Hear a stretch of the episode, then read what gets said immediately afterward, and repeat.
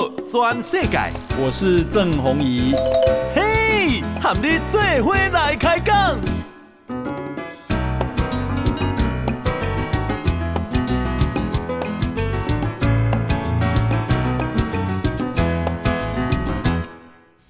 大家好，大家好，大家晚安，我是郑弘仪，欢迎收听《给大家的报道转世界》哈。今天呢、啊，我们邀请到啊、呃，民进党青年发展部的主任蔡木林啊、呃，蔡主任来接受我们的访问哈。诶，蔡主任你好。弘仪哥好，各位听众朋友，大家晚安。好，听到这个声音嘛，咱要讲这笑脸的声哈，青年发展部嘛，哈。来，我简单介绍啊，来了，木林，你自我介绍一下。好，谢谢弘仪哥。呃呃，听众朋友，好久不见了哈。啊，这这个木林先前在新新北市这个永和这边呃投入这个立委选举，那虽然努力不够，没有办法当选，但是呃五月二十之后呢，木林就接受了蔡主席的这个邀请哈，然后然后接任这个青年发展部的主任。那目前是就就在党中央的服务。那同时呢，我们过去在卓荣泰主席的任内，其实我也是呃主席室的特别助理。那很高兴再次在空中啊，跟各位听众朋友再次有机会见面。好，这个木林啊，他是一九八三年生的，一九八三，叫今年三十七岁，是是哦，台北市的人。啊啊！这个因为有永和监困选区嘛，民进党上移出来选二零二零的立委，哈啊，伊摕到三十七点六八的选票，是，但是这是已经有史以来在永和民进党拿最多的了。哦，民进党在历史上哦，我我我是。第二个被提名啊，过去都没提名，因为古东是用合作的啦。其实其实一些那个过去的提名哈，就是跟他党啊，或者是跟无党籍的候选人合作。对，哎啊，历史上呃，曾经有一位这个同志有选过那次的呃。这个得票率是二十七，百分之二十七。啊啊，这 这一次对，这次七点六八，下次就会是四十七以上了。加油加油加油！啊，所以你被继续拼吗？我们一定会继续在，就是地方的经营一定要持续哈。这盖红衣跟马里奥盖就是呃，并进入提名高维哈，这个艰困选区的少年郎哦，让呃不不到四十岁的年轻人啊，代表呃是吴一农跟谢佩芬。哦啊，在这个连连江县哈马祖哈，我们也提名一个李问然后啊，这个李问在这个过去全台湾的每个县市，民进党拢有地方党部，嗯嗯，啊就是差一个，就是缺一个连江县党部没有成立。啊，李问选完立委之后呢，啊，终于把这个党部给成立起来。啊哈，啊，所以等于说我们全台湾的这些艰困选区都希望让他这个有我们年轻一辈的这个政治工作者。好，能够在地方经营，然后能够持续关心地方的建设也好，议题也好，还有青年的一些发展。嗯嗯嗯嗯，欸、你是当时开始和民进党有渊源的？哦，差不多是我大二啦，我大二的时阵，呃，去参加一些青年军哦，就是在街头哈、哦、发面子啦哈，啊啦，还有这个喊喊麦克风啦。一当阵是呃阿扁总统的时阵呢哈，啊其实。呃，做幕僚十五年的时间哈，过去大二是几你几年前啊？大二差差不多十五年前，错，所以说你二十几岁，哎，差不多，差不多，哈哈，对 啊，就在上面嘿。我在大学念的是新闻传播，新闻传播，哎，啊后后来研究所去念了这个研究中共的，研究中国共产党的这个这个学校哈。那呃，特别也是因为呃，弘仪哥嘛，怎样过去。贵体民进党研究中共的不多，对啊，那可是为了要成为一个比较成熟的执政党，哎哎。啊，我我我也那时候也觉得说应该要去呃涉猎这个部分哈，所以后来在谢长廷谢大使的办公室也是负责呃两岸跟国安，那后来在蔡总统执政之后，我也到了陆委会啊去当当这个机要秘书，然后呃一边这个工作一边也是学习这样的一个。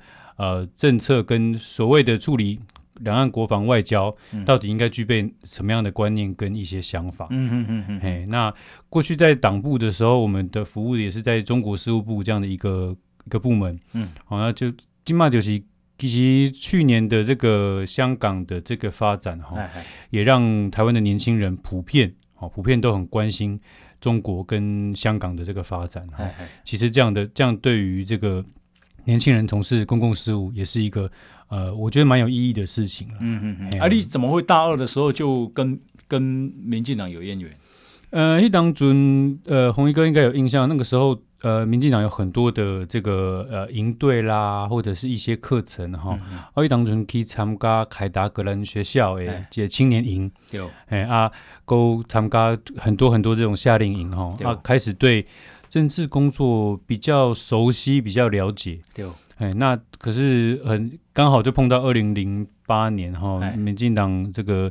呃，七差不多批的时阵，春春立谢谢，好，这个立法委员只剩下二十七席的时候，嗯、那我那个时候刚好就是考上了研究所，嗯，然后我想说，那我就去认真的呃学学习一个这个一技之长也好了，因为政治工作不是只有热情跟热血嘛，其实、嗯、就是你要有一些，你要有两把刷子以上，你才有办法在从幕僚也好。哦，从实际的参与的这个过程，因为如果纯粹喊理想，其实你提不出具体证件哈，嗯、对对地方建设也是没有什么帮助哈。是所以我就想说，那刚好这个在野的时间，我们就沉潜学习。那也在谢大使的这个呃推在在想要推动一些呃台湾的一些方向的时候，我们也也有机会去参加这个过程，那觉得非常。呃，兴趣就更浓厚了啦，哦，就就觉得说，那不然我们就投入这样的一个，但是但是选举哦，就跑出来选立法委员，其实还真的是人生的一点意外了哈。嗯嗯嗯对啊，我也本来就想说，大概是四十岁之后，可能是不是才有这个呃站上第一线的这个打算呢？对对。啊，其实去年真的是全台湾，其实不只是民进党哦，大家都有很深很深的一种感受，是说这个台湾的国家的未来到底会怎么？发展怎么怎么走，大家都有非常高的这种危机感。嗯嗯，好，所以其实跟很多的年轻人刚刚提到的，呃，吴怡农啊，这个李问啊，我们都会互相讨论说，啊，即即系你呃蔡政府执政的时候，我们都在做幕僚嘛，哦，那幕僚的工作其实呃虽然说它是还是还是蛮困难的，但是是不是我们这些年轻一辈的民进党的年轻人，是不是应该要试着去找到？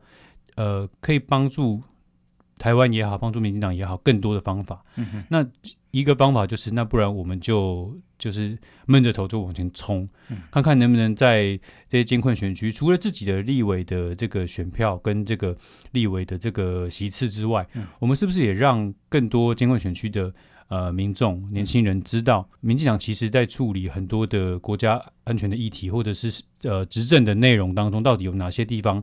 我们是必须要面对，必须要去处理。那事实上，成绩在哪边？嗯哼哼。其实我在永和呀，一开始去的时候，鸿一哥真的，你很难想象。我是我在很多时候这个市场扫街啦、捷运站扫街的时候，嗯、事实上是被指着鼻子骂的。大声哦，我被骂的其实。有有有时候有点难听啊，哦，安乐美 就直接就告诉你说，你们这个就是在骗票啦，啊，你这个就是在炒炒作亡国感啦，然后啊，其实你们都这个这个在比如说能源议题，譬如说在这个性别的问题上面，你们都有怎么样怎么样怎么样的一看法？可是其实红一哥很了解，我们在这个。基层民众在获取讯息的这个管道，嗯，不见得跟不见得每个人都是相同的。嗯、那我觉得在监控选区，我们这些年轻人投入的有一个重要的意义是在我们让第一线的民众可以了解到，有些地方我们真的做的不够。嗯哼但是有些地方事实上你可能接收到的讯息跟实际状况有点不一样。嗯哼呃，一当中外双 K 选外走力哈，都得有民众比较激动的时候啊，都会就是呃很自私的。方法说要把我拉走，嗯、我都跟我的年轻的团队说，没关系，你就你就让让他讲。嗯、那我想要澄清一些真的是错误的东西。啊，一次两次在同一个市场，这个说明了几次之后，慢慢我发现一件事很有趣哦，嗯、就他的这个激动的民众越来越少。那甚至是有时候会有这个不同立场的民众加入我们的讨论。嗯、哼就让。永和也好，双河地区这个艰困选区开始产生一种比较在公共政策上面有辩论的空间出现了，嗯嗯嗯、不再只是单一一种声音。对啊，我觉得这个即呃当选与否是另外一回事，但至少让这个地方不再是只有存在一种声音。那这样的这个这个意义就会让地方的这个生生态也好，新陈代谢也好，它投入一个新的活力跟动能。嗯、哦，这个到今天为止，我都觉得呃，应用在我青年发展部的工作来说，也是很有意义的。嗯，啊、所以迄个时候你永和被选立委的时候，永和是这么的难哈。哦嗯、那这个你去市场扫街的时候会被骂，那被行入的时候有压力不？一开始真的非常非常有压力，非常有压力，非常光是。面对过去，我们可能是扮演候选人旁边的幕僚啊，呃，帮忙发文宣或者带路线。可是真的变成候选人之后，你发会发现一件事情是，你不只是自己要面对很多不同的环境，同时你是要带领一个团队往前走。嗯嗯，这一点在我们的选举时候，我因为我的团队特别年轻，我团我的团队平均年龄二十四岁。叫笑脸，哦，平均二十，平均二十四岁哦，是你把人家拉 拉拉高了，我我我我还超我还超过他们的呃，超过百分之五十哈。我们的团队在选举期间，还还有很多时候，我们的行程安排要考虑到期中考跟期末考。哦，对对，因为很多很多学生都在一边打选战哈，一边准备考试。对，那这些年轻人都非常非常理想性很高。嗯。可是他们相对选举的经验不多，啊、所以我们在这个不管是选举的过程，扫街也好，或者是。呃，拜票的过程也好，我们都要保护年轻人，可以在很很好的空间底下去有一些互动。嗯嗯嗯。那这个时候，候选人有时候同时要就摇身一变变成保姆了，嗯嗯，保护这个这个年轻的团队。有些有有时候年轻人在提出他的理念的时候，不见得跟基层的民众一致啊。啊那有时候我们甚至要去做一个扮演一个调和的角色。有些人会挑衅吗？确实会有，确实会有。嗯、对，就是比较激动一点。然后对于就是。呃，其实二零一八年年底这次的这个，嗯、不管是选举或者是公投，嗯哼。其实造成了很多呃基层民众的意见的不同。嗯哼。那在挑衅的的这个民众，我们都我们基本上一开始的时候其实蛮常见，我甚至还听过说，在市场有时候会碰到一些呃比较外省族群的一些切切长辈，然后、他们会很疑惑的问说：“你们敢来我们这儿啊？”就是会用用一种一种比较比较认为说这个领域这个区域比较是属于特定的族群的的势力范围。那我们我们当然听到的时候，我们会觉得有点被被这歧视，然后被觉得有点受受攻击。可是在这在一次两次，比如说我在那个扫市场的时候，到后面真的是会发现很多很多人，其实在过去很。很安静，嗯哼，但是后来慢慢就会在握你手的时候，会在你耳耳朵旁边讲说“你爱加油”，哦，温柔卡的机器，哦，哦，这点其实蛮蛮令人感动的。那手伸出来，有人拒绝跟你握手吗？常常见，常常见，常见，真的不跟你握。对，就是他，他当然呃不太会攻击你，但他就是刻意呃眼眼目目光都不跟你接触。嗯嗯嗯。好，那那那。对，那这样子我还觉得还比较好了。如果你挑衅，我反而会担心我们的团队的安全。嗯，对嗯，是我们现在访问的是民进党青年发展部的主任蔡木林啊。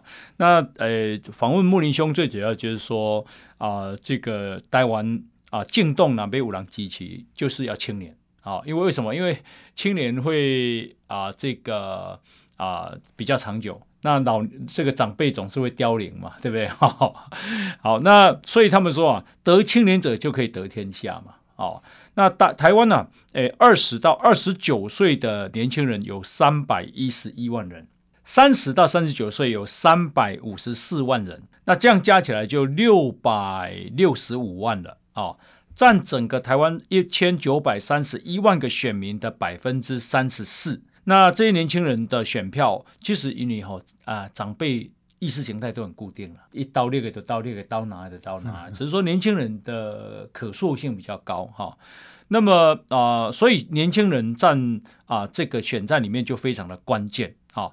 那么在二零二零年呢的总统大选，小英在四十岁以下的这个啊得到的选票是百分之七十二，这是您调查一下。我们的呃内部有确实有这样的数字，有数字哈。那啊、呃，这个百分之七十二的意识在四十岁以下，就表示小英很受年轻人的信任跟支持哈。所以你你觉得为什么年轻人的其实同一个小英嘛，小英嘛，他拍让你公拍，小英嘛不笑脸啊？为什么笑脸两个机器？呃，其实红红衣哥们了解，就是年年轻人他呃，事实上对于他的未来，嗯，关心的程度比他现在还要关心的多，嗯。那年轻人在面面对很多议题的时候，他其实我们都会常常讨论说，青年政策还是青年的政策，这两者是不一样的。青年政策，青年的政策，哦，这两者是完全不一样的。我们讲所有的政策，不管是不管是从财政角度，不管从国安角度，不管从这个社服角度啊，都有跟青年相关的内容。对。但是面对年轻年轻人的时候，政策的诱因或是政策的利多，嗯、事实上是年轻人考虑的一个小部分。哦，年轻人在乎的是执政的这个团队或者是这个首长，嗯，他到底有没有把台湾或者国家的未来能够放在他的蓝图当中。哦，好好好啊、呃，这个呃，我们现在访问的是民进党青年发展部的主任蔡木林哦。好，那呃，这个怎么样？民进党怎么样吸引年轻人哦？那国民党又是怎么样吸引年轻人？两边的差距怎么样？等一下继续讨论，好不好？来，我们先休息，进广告。报道全世界，郑弘仪喊你最伙来开讲。好啊，欢迎继续啊收听《波度转世改》哈，我是郑红怡啊。我们今天邀请到的是民进党青年发展部的主任蔡慕林蔡主任哈。蔡主任三十七岁啊，已经选过立委啊，李英虎上艰苦的选区哈哈，提就三十七点六八趴哈。那这个蔡主任他结婚了啊，现在有一个小孩，对不对？对啊，对对对。好，那刚刚啊讲到这个，你说。啊、呃，青年的政策跟青年政策是不一样的。那小英啊、呃，在选举的时候，二零二零的今年的总统大选拿到了七十二趴，四十岁以下的这个年轻人的选票，主要是什么？呃，刚刚提到嘛，就是说对青年族群的一提出的一些政策的利多跟未来要做的事情，嗯、这是一部分。另外一部分其实就是蔡总统他在年轻族群有一个最大的呃认同感，是建立在。他把台湾的未来，嗯，放得很很重要，嗯哼，他是一个长期永续性的一个一个关心，嗯哼，哦，不，其实不不只是我们这些年轻的呃立委候选人投入，事实上，在整个整个台湾的年轻族群当中，我们看到的是韩国瑜呃前市长他在选举的时候。他基本上是把所有的筹码都压在他跟在两岸关系上面，可以获得一些别人的让利。嗯嗯嗯。年轻人其实看看在眼里，其实是觉得很伤心的，因为香港的处境其实完全完完全全告诉我们一件事，就是你透过在中国的任何的这种。呃，不管是让利也好，施惠也好，嗯，它都是一个没有办法长久的事情。嗯，说收掉就收掉，那说怎么样介入？一国没有两制，只剩下一国，这点完完全全就年轻人其实看在眼里，他很清楚。嗯，年轻人很很多，包包括我现在才刚刚成立家庭，我一个小孩，那很多的这个在学或者刚刚毕业的年轻人，他看到一件事情是说，如果我选出的领导人他是没有办法给我任何。未来保障的，嗯，那怎么我怎么可能会去支持你？不要说你讲的，你讲的这个一问三不知，对于政策，你几乎高雄的施政，其实到高高雄年轻人都都都很怕人家问你是高雄人，嗯，嗯，在那个时候，其实都觉得非常非常的没没有没有光荣感，嗯，甚至觉会觉得我有点丢脸，对，那。很自然的，蔡英文他虽然本本身并不是一个呃年纪特别年轻的，或者是说他并没有特别提出青年的很多很多的利多跟政策，嗯嗯、但是让他所有部会在执行的政策当中，都把年轻人的未来考虑在里面的时候，嗯，其实年轻人都感都感受得到，嗯，都非常清楚。像我们现在的国军，其实呃，你说现在呃国国军在面对这个中共的军机这样固定的绕绕台。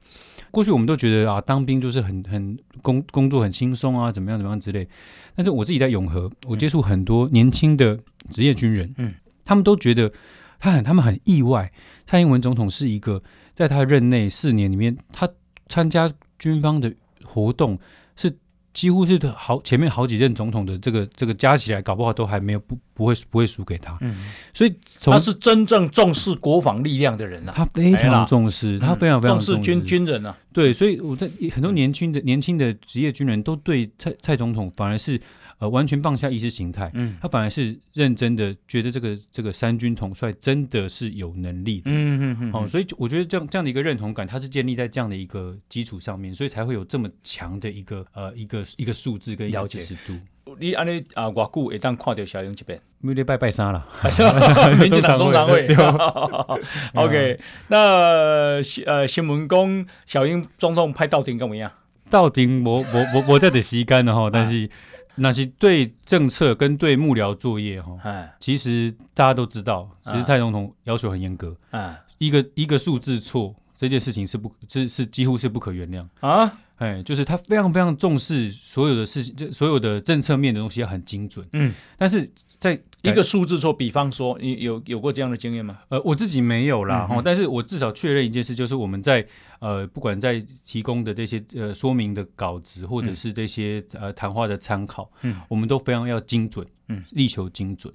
除了除了工作以外的时间，其实。呃，蔡总统是温暖的，嗯哼，他他对他对幕僚是还蛮贴心的，嗯，这这点我就我觉得蛮蛮感动的啦。我自己在在选举期间也碰过，然后过去在呃党部服务的时候也，也也发现他对一些小地方会会特别的会重视，嗯，就是要要确确认大家工作的状况都会保持一个很好呃很很很好的精神状况也好跟心情，嗯，但是还是一样，他就是一个严严格的呃。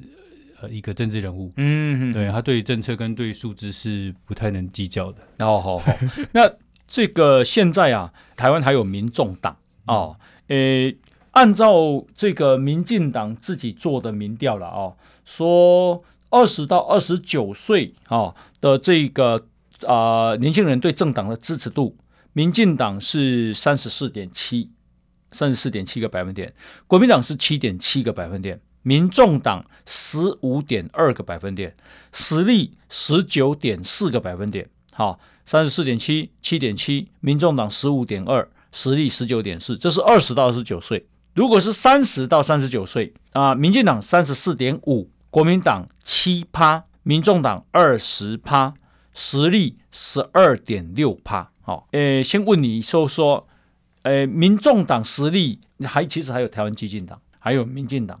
你你们在年轻人上面跟他们有什么样的区隔？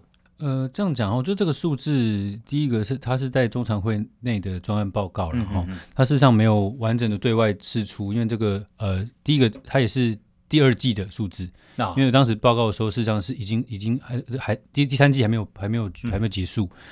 嗯呃，那这个民众党跟所以第三季现在已经已经出来了。呃，我还我我还没看到，可能可能还可能还在整理哈。嗯，那就说呃，各个政党其实包括刚刚孔一哥提到的这个激进党，我们这个数字我们我我们这是没有做了哈。嗯，但其实新兴政党本来都对年轻人是有号召力的。啊哈哈。但是新兴政党在呃。呃，接受年轻人的检验，其实也是用放大镜的。嗯嗯嗯。哦，因为第一个是说，呃，现在台在台湾呢，有执政经验的政党其实就两个，嗯、除了民进党就是国民党。那国民党大家比呃年轻人没什么期待哈、哦，就是这个这个数字不到百分之十嘛哈、哦。那事实上，呃，民进党他在被检验的过程中，他事实上是有有进到一个呃实际有成绩，那有有做得好，有做得不好的。嗯可是年轻人对于新兴政党，他那个期待是很高的。嗯，我记得在二零这个二零一四年的呃到二零一八年那段时间，事实上柯文哲柯市长是受到年轻人的支持度比这个数字还更高。嗯哼。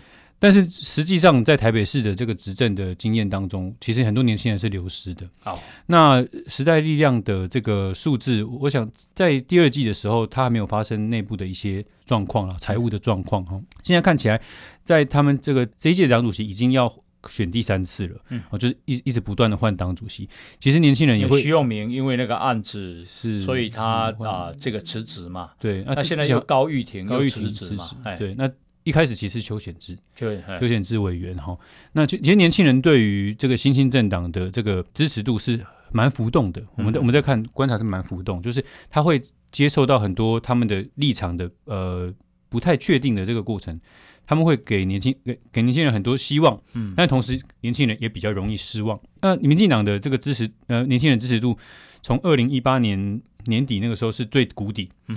然后一路哈，不管是透过这个呃这个蔡蔡英文蔡英文总统的这个呃推动的一些政策，那当然还有这个当时换了一个呃这个个呃内阁改组，嗯，好，那这个连党政也改组，当时那个卓荣泰主席上来，那那个呃苏贞昌院长上来，然后到这个呃处理很多很多这个国国家安全，尤其是香港的这些问题，最主要还有一个问还有一个原因是。发现了韩国瑜跟这个国民党内部有很多很多错综复杂的一些情况，所以事实上，国民党当时这个支持度一路流失，流失到民进党，也流失到其他新兴政党。嗯嗯，所以年轻人的这个支持度是不断在变动的。虽然说我们看到二零二零年的蔡英文总统有八百一十七万票，可是事实上距离这个各个选区的立委还有政党不分区的这个票，事实上是有一定一定的差距。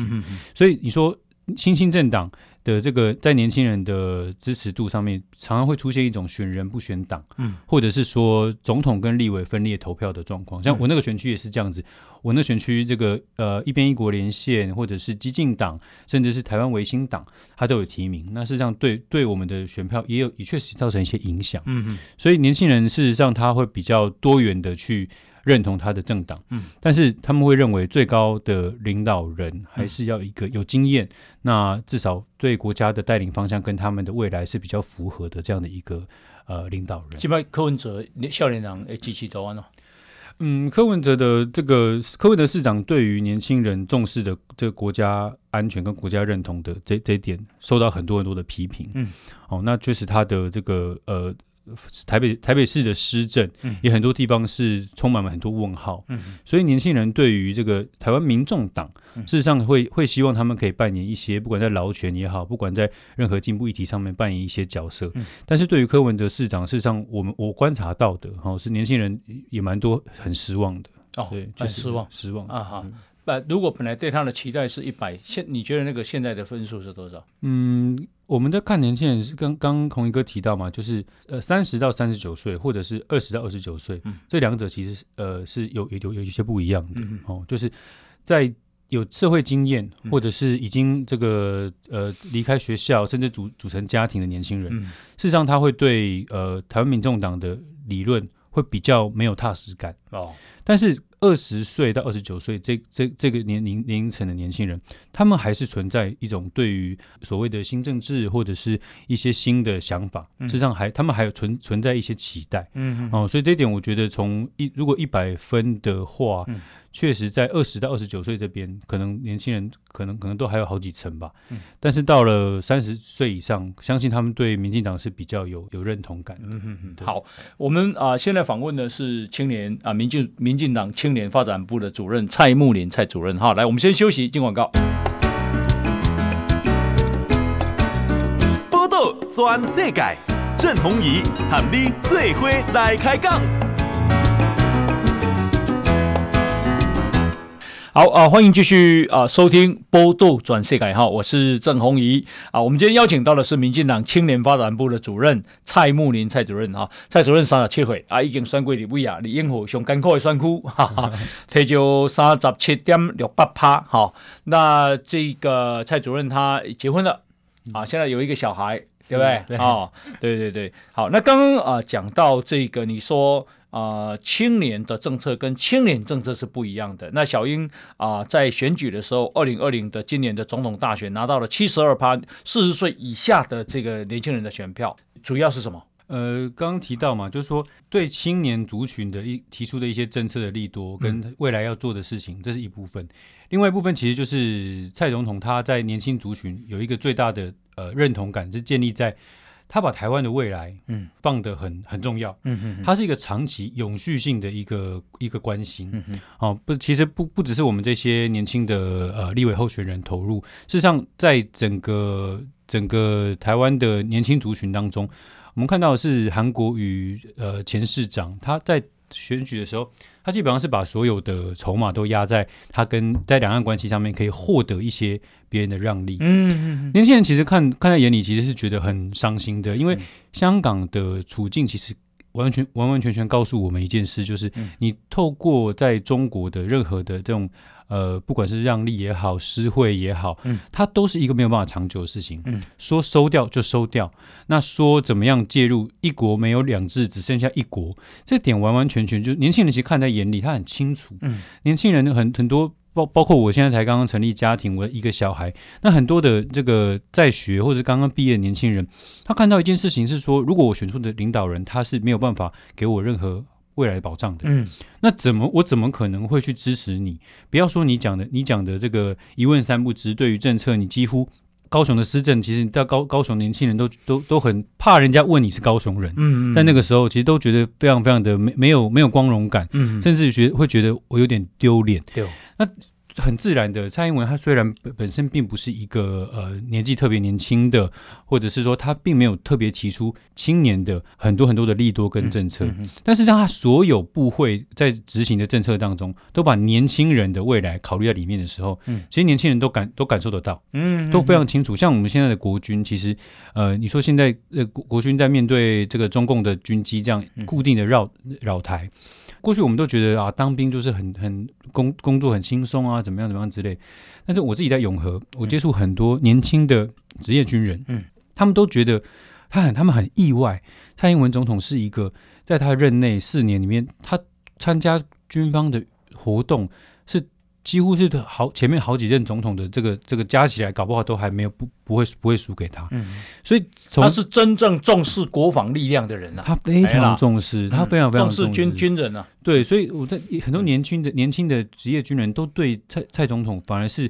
呃，完全放下意识形态，嗯，他反而是认真的，觉得这个这个三军统帅真的是有能力的，嗯嗯嗯，好，所以我觉得这样这样的一个认同感，它是建立在这样的一个基础上面，所以才会有这么强的一个呃一个一个数字跟了解尺度。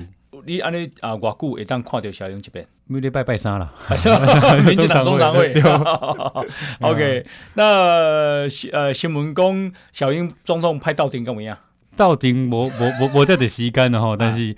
那是对政策跟对幕僚作业哈，其实大家都知道，其实蔡总统要求很严格，一个一个数字错，这件事情是不，是是几乎是不可原谅。啊，哎，就是他非常非常重视所有的事情，这所有的政策面的东西要很精准，嗯，但是。在一个数字说，比方说，你有有过这样的经验吗？呃，我自己没有啦，哈、嗯，但是我至少确认一件事，就是我们在呃，不管在提供的这些呃说明的稿子，或者是这些呃谈话的参考，嗯，我们都非常要精准，嗯，力求精准。除了除了工作以外的时间，其实。呃，蔡总统是温暖的，嗯哼，他他对他对幕僚是还蛮贴心的，嗯哼，这这点我就我觉得蛮蛮感动的啦。我自己在在选举期间也碰过，要过去在呃党部服务的时候也，也也发现他对一些小地方会会特别的会重视，嗯哼，就是要要确确认大家工作的状况都会保持一个很好呃很很很好的精神状况也好跟心情，嗯，但是还是一样，他就是一个严严格的呃。呃，一个政治人物，嗯哼，对，他对政策跟对数字是不太能计较的。哦，好好，那这个现在啊，台湾还有民众党哦，诶，按照这个民进党自己做的民调了哦，说二十到二十九岁啊的这个啊、呃、年轻人对政党的支持度，民进党是三十四点七，三十四点七个百分点，国民党是七点七个百分点。民众党十五点二个百分点，实力十九点四个百分点，好，三十四点七，七点七，民众党十五点二，实力十九点四，这是二十到二十九岁。如果是三十到三十九岁啊，民进党三十四点五，国民党七趴，民众党二十趴，实力十二点六趴。好，诶，先问你说说，诶，民众党实力还其实还有台湾基进党，还有民进党。你你们在年轻人上面跟他们有什么样的区隔？呃，这样讲哦，就这个数字，第一个是它是在中常会内的专案报告了哈，嗯嗯嗯，它事实上没有完整的对外释出，因为这个呃，第一个它也是第二季的数字，那因为当时报告的时候，事实上是已经已经还还第第三季还没有还没有还没有结束。嗯呃，那这个民众党跟所以第三季现在已经已经已经出来了。呃，我还我我还没看到，可能可能还可能还在整理哈。嗯、那就说呃，各个政党其实包括刚刚孔一哥提到的这个激进党，我们这个数字我们我我们这是没有做了哈。嗯、但其实新兴政党本来都对年轻人是有号召力的。啊哈哈。但是新兴政党在呃。呃，接受年轻人的检验，其实也是用放大镜的。嗯嗯嗯。好，因为第一个是说，呃，现在台在台湾呢，有执政经验的政党其实就两个，嗯、除了民进党就是国民党。那国民党大家比呃年轻人没什么期待哈，就是这个这个数字不到百分之十嘛哈。那事实上，呃，民进党他在被检验的过程中，他事实上是有有进到一个呃实际有成绩，那有有做得好，有做得不好的。嗯。可是年轻人对于新兴政党，他那个期待是很高的。嗯。我记得在二零这个二零一四年的呃到二零一八年那段时间，事实上柯文哲柯市长是受到年轻人的支持度比这个数字还更高。嗯哼。但是实际上，在台北市的这个执政的经验当中，其实很多年轻人是流失的。好，那时代力量的这个数字，我想在第二季的时候，它还没有发生内部的一些状况啊，财务的状况哈。现在看起来，在他们这个这一届党主席已经要选第三次了，嗯，就是一一直不断的换党主席。其实年轻人也会，徐永明因为那个案子是，所以他啊这个辞职嘛。对，那现在又高玉婷高玉婷辞职嘛，对，那。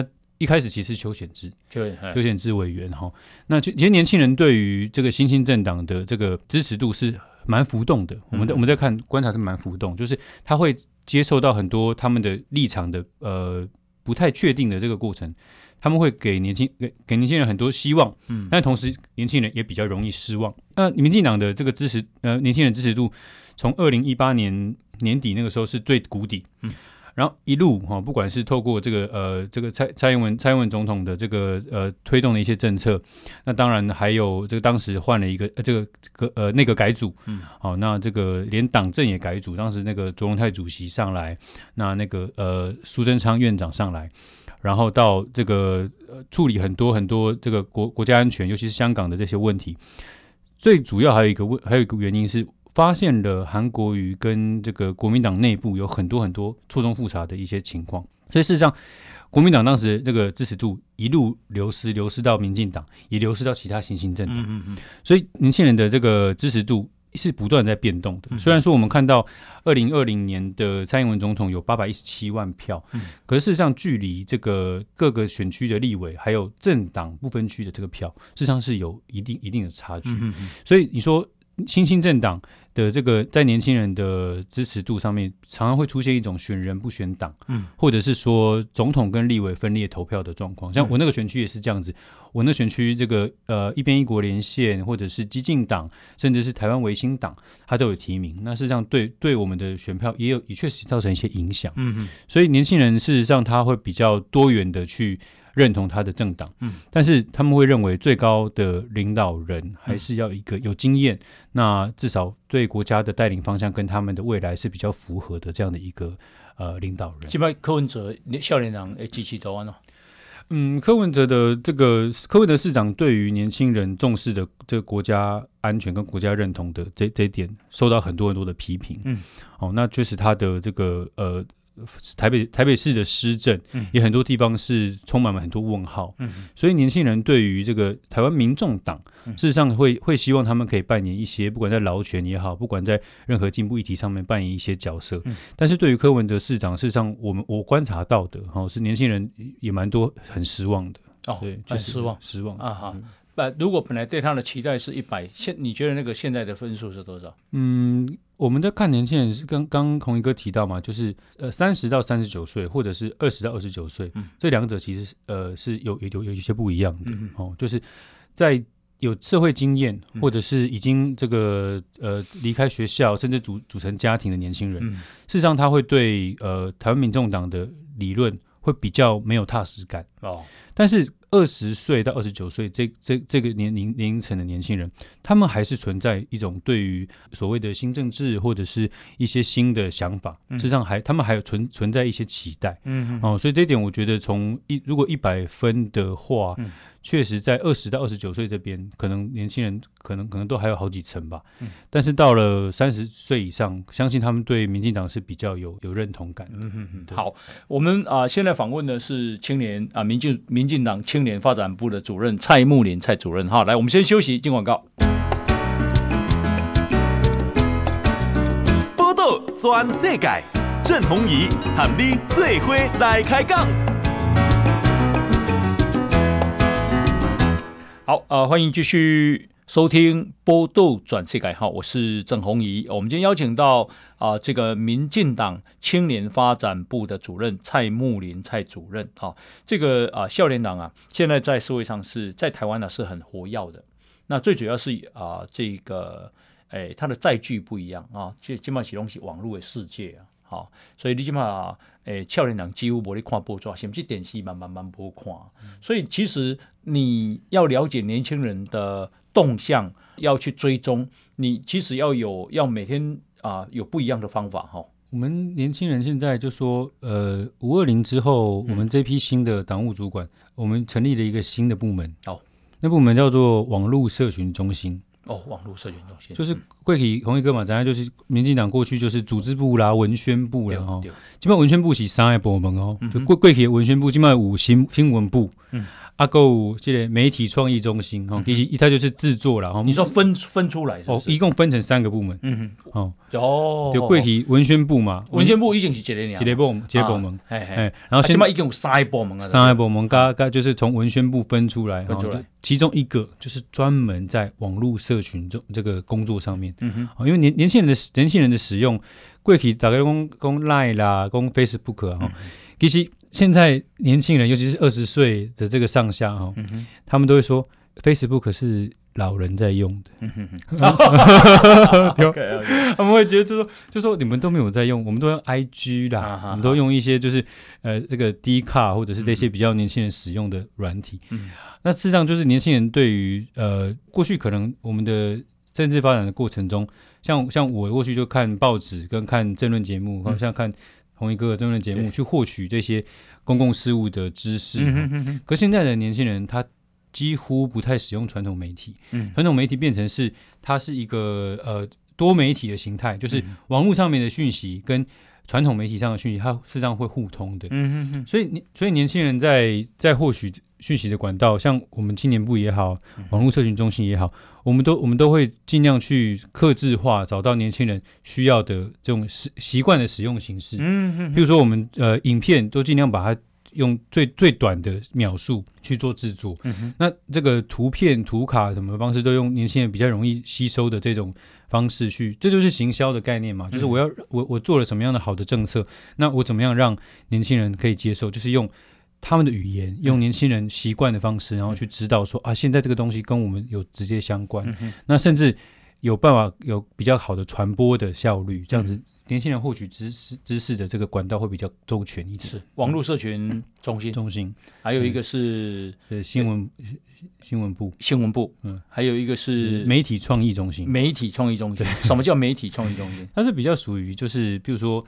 呃，设计类的，哦，就是比如说他在产制的过程中，他会找到一些好的素材，嗯，好的影音素材，好的平面素材，嗯、或者是一些活呃客客制化活动的一些一些一些设计，嗯哼，哦，它是比比较属于比较像后端啦，哦、就是它它好有好的产品之后，再透过网络跟社群的方式去。这个去行销出去，嗯、那可是传统的新闻的呃这个这个媒媒介上面，它比较是集中在新闻舆情部。那我可以问你一个很难的问题。哦，好，郑文灿跟赖清德在网络在年年轻人心目中谁比较受欢迎？年轻人吗？其实很好玩哦，就是呃两位的赖副总统或者是郑文灿市长，啊、他们的在年轻人的形象是很不一样的。啊传统上就是我们在脸书或者是这样一个比较年轻人普遍在使用的媒体上面，郑市长在桃园市市府的这个政策行销是很活泼的。可是赖副总统在这个网络社群上面，他的内容是比较有一种权威感啊哈，跟这种呃。精神力很强啊哈，所以扩散的效果跟这个数字显示起来会有点不一样啊哈。好，就就有有这个郑郑市长的扩散效果就很好，因为他会比较有一些比较属于年轻人才看得懂的一些笑笑点，嗯哼，就这都梗呐哈。可是就是呃赖赖副总统他的他的他的谈的一些角度都比较比较高，嗯哼，比较有比较有高度，呃，比较深深度比较。比较需要去阻绝啊哈，所以那个传传播的那个效果就会差很多哦。我觉得，我觉得这这两者的风格非常不一样，非常不一样哦。那国民党在这个部分谁比较谁比较有有这样的能力？嗯，我们我们撇除偏好来说，现在最厉害的是台北市议员罗志强哦，他在网络上面他的这个诉求，不管是。呃，正面或负面的诉求了，我们就不讨论。啊、但是就他、啊、他的诉求都比较符合到网络上的胃口，啊、所以他的这个传播的速率跟呃量都是非常惊人的，啊都非常惊人。罗志强啊，他反对哦，完全 完全跟都不是现现在的主席啦，台面上的什么朱江启臣、朱立伦，或者是什么侯友谊，不是哦，都不是。对，很很意外吧？很意外，很意外是。所以他是自己的自己有这样的能力，还是说他找对了人？呃，我相信他的团队，我是不认识了哈，但我相信他的团队一定有给他很好的帮助。但是，呃，在网络社群时代，其实在，在呃呃讯息的设计上面，罗罗志祥议员他是都可以在比较短的篇幅里面讲到他想要表达的内容。嗯哼，这一点比较符合网络社群的使用习惯。嗯哼，那这这这一点相对来说，其实过去韩国瑜前市长也有这个能力。嗯嗯，但是因为他的他他的这个。呃，内容已经被很多人给给识识破了嘛？哈、嗯，那这个他的产信这个讯息产制是很厉害的哦。对，罗志强也是非常厉害。那连胜文说啊，说年轻人在国民党执政的时候开始觉醒，可是，在民进党执政的时候变成冬眠。他说这让人啼笑皆非。好，的意思是讲，后民国国民党执政的时候，少年人的干干叫啊，民进党执政的时候，少年人点点点点，哦。是不是这个意思？我觉得连胜文先生呢，哈，就是他他我至少我上任以来，我我看他好好几次对年轻人的发言都都跟事实差很多了。嗯，我觉得他真的应该要要做一些一些功课，然后如果看一些数据或看一些资料再来讲了。然后年轻人冬不冬眠这件事情，就是如如果如果今天一个执政党他的路线跟他会把国家带往是有未来的方向，嗯哼，年轻人。光是要约会，光是要上课，还要做报告，嗯、还要参加社团，都不吸干的啦，嘿嘿不可能有有年轻人还有时间上街头啦。嗯哼，那、啊、在马马前总统执政的时候，为什么会搞到年轻人的三三不五时就就就要给他街头？嗯、就是因为很多年轻人根本看不下去，觉得你要把我的未来给卖掉了。嗯哼。连胜文先生真的要去了解真正的年轻人啊，啊！我觉得他讲他讲他讲讲一些年轻人的议题，尤其讲当兵。嗯。如果林胜文他当过兵，他就会他讲出来的东西就不会这么失真。嗯，哦，那讨论他没有嘛？哦，他没有当兵。嗯，对。那年年轻年轻人的事情，如果我一出生我就有这么好优渥、这么这么这么棒的一个环境，然后可以住在这么高级的或者是这么舒适的环境，嗯，他不会懂年轻人。背负学贷，然后一边要打工，一边还要关心公共事务的这种辛苦，嗯嗯，这点我觉得年轻年轻人跟连胜文是两个不同的世界了。嗯、年轻人最好是不要再讨论年轻人的问题。OK，好，我们今天啊访问的是啊、呃、民主进步党青年发展部的主任蔡木林啊、呃、蔡主任啊，这个要了解年轻人真的是啊、呃、要要对他的胃口，然后知道他们的需求，这个事情也是很不容易的哈。哦，那感谢这个蔡主任接受我们的访问。谢谢红一哥，谢谢大家。好，那我们啊、呃，时间到了哈，明天同一时间再见，拜拜，拜拜。报道全世界上精彩内容，伫 Spotify、Google Podcasts，还有 Apple Podcasts，拢听得到。